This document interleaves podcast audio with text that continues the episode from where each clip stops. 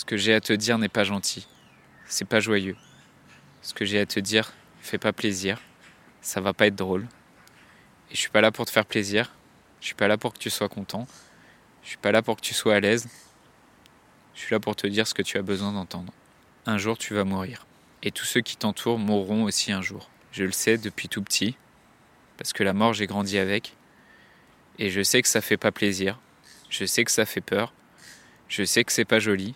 Je sais que ça fait pas mignon sur la photo de famille, à ton mariage ou le jour de Noël. Mais surprise, la mort viendra pas pour te faire plaisir. Elle viendra pas pour que tu sois content. Et elle te demandera pas ton avis. Pour t'enlever un parent, un frère ou une sœur. Alors si t'as pas envie d'écouter ce que j'ai à te dire, bah, pas de souci. C'est ton problème.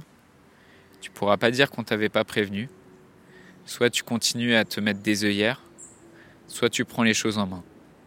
Tout de suite. Demain. Demain n'existe pas. Dans un monde où la question de la mort est souvent taboue, où vivre un deuil signifie encore être jugé, provoquer de la gêne, de l'incompréhension, quand ce n'est pas de la pitié, la grande question est celle-ci. Comment des orphelins comme nous, qui avons vécu très tôt la mort d'un parent, qui ne voulons pas porter ce poids sur nos épaules toute notre vie, ni qu'il impacte nos relations actuelles, comment nous pouvons y donner un sens nouveau, construire des relations plus profondes, et surtout, comment nous reprenons le pouvoir sur nos vies. Mon nom est Johan, et bienvenue chez les orphelins résilients. On va parler aujourd'hui de d'Ars Moriendi, l'art de mourir, ou vivre avec la conscience de la mort, comment ça peut t'aider à vivre avec l'acceptation de ta mortalité, comment ça, ça peut t'aider à, devenir plus résilient, à vivre une vie plus inspirée et des relations plus profondes. Euh, c'est une thématique qu'on qu retrouve euh, souvent dans la philosophie et dans l'art, et ça commence par le memento mori, euh, qui signifie souviens-toi que tu vas mourir. Donc, dans l'Antiquité gréco-romaine, quand euh, un général rentrait du combat victorieux et qu'il arrivait à Rome, il y avait toutes les foules qui l'acclamaient. T'imagines euh, qu'un général qui revient du combat et qui, qui, a gagné une bataille, il y a toutes les foules qui l'acclament autour de lui, donc bah, il est fier, il est victorieux.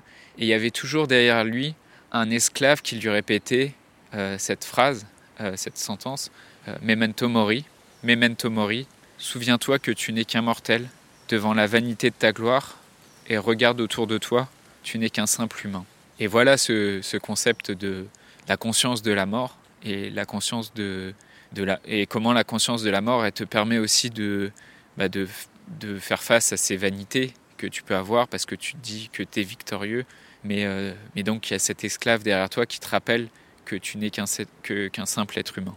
Alors c'est un concept qui a traversé les âges jusqu'au Moyen Âge avec euh, le christianisme et la, vanité de la mort qui a fait naître euh, l'art de mourir au Moyen Âge, Ars Moriendi, Ars Moriendi, c'est un, un, guide, c'est deux textes écrits en latin au XVe siècle qui répondent à la, question de la peur de mourir. Et l'Église à l'époque, parce que c'est un texte religieux, elle y répond en, te disant prépare-toi à mourir. Euh, ce texte, donc c'est un traité, c'est Tractatus Artis Bene Moriendi, donc c'est un traité sur l'art de bien mourir.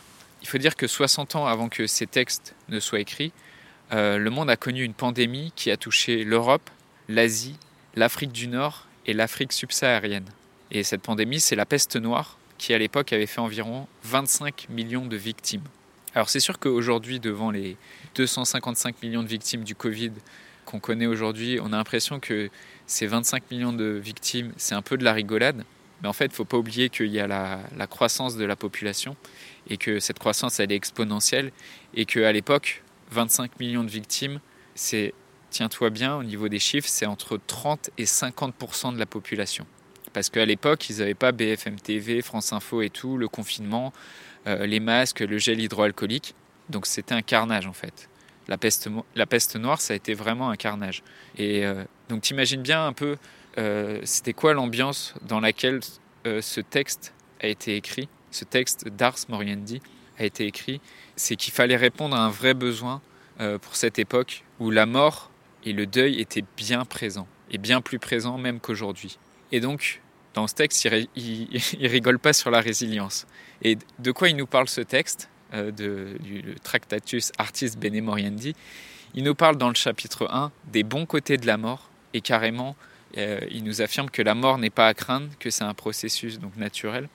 et après plusieurs chapitres où ils font le développement personnel de l'époque, donc où on va avoir bah, toutes les tentations bibliques de, de l'être humain. Et donc là, clairement, c'est qu'est-ce qui se passe dans mon développement personnel, qu'est-ce qui se passe quand, quand j'oublie que je suis mortel et en quoi ça me dessert, quelles sont les, vanités euh, que je rencontre quand, je, quand j'oublie que je suis mortel en tant qu'être humain? Et il y a aussi euh, d'autres chapitres sur bah, comment euh, on parle aux mourants, comment on s'inspire du message du Christ, le Christ en modèle, comment on parle aux familles, aux proches qui sont en deuil, et quelle prière dire aux mourants.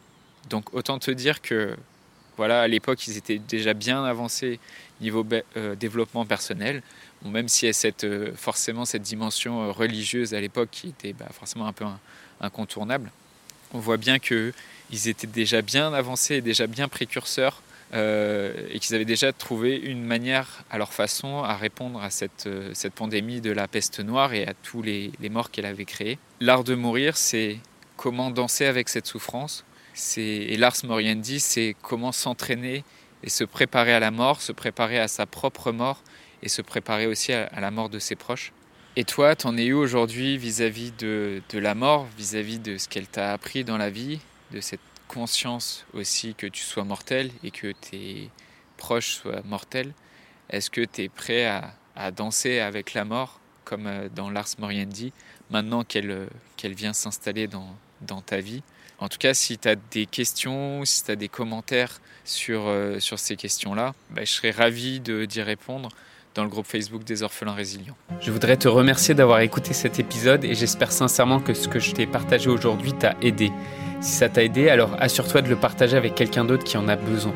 J'ai créé récemment un groupe Facebook qui rassemble des orphelins ayant pour mission de partager leur expérience et de s'entraider. Ce groupe s'appelle Orphelins Résilients et l'accès est gratuit. Tu peux retrouver tous les détails pour rejoindre le groupe dans la description du podcast. Orphelins Résilients, c'est une communauté d'orphelins entreprenants, audacieux, ayant réellement envie de faire une différence dans leurs relations auprès de leurs proches et avoir une vie de couple inspirante. Dans ce groupe, tu retrouveras des interviews d'experts et d'artistes, des questions-réponses, des lives et des méditations, et surtout un groupe d'orphelins motivés, courageux et bienveillants. Donc je t'invite à rejoindre le groupe dès maintenant, c'est l'endroit dans lequel je partage le plus de contenu en ce moment. Le podcast Orphelins Résilients, c'est un nouvel épisode tous les jours du lundi au vendredi à 8h Merci encore pour ton écoute. Je te laisse découvrir le sujet du prochain épisode. À très vite. Dans le prochain épisode, on parlera du sentiment de colère et d'injustice.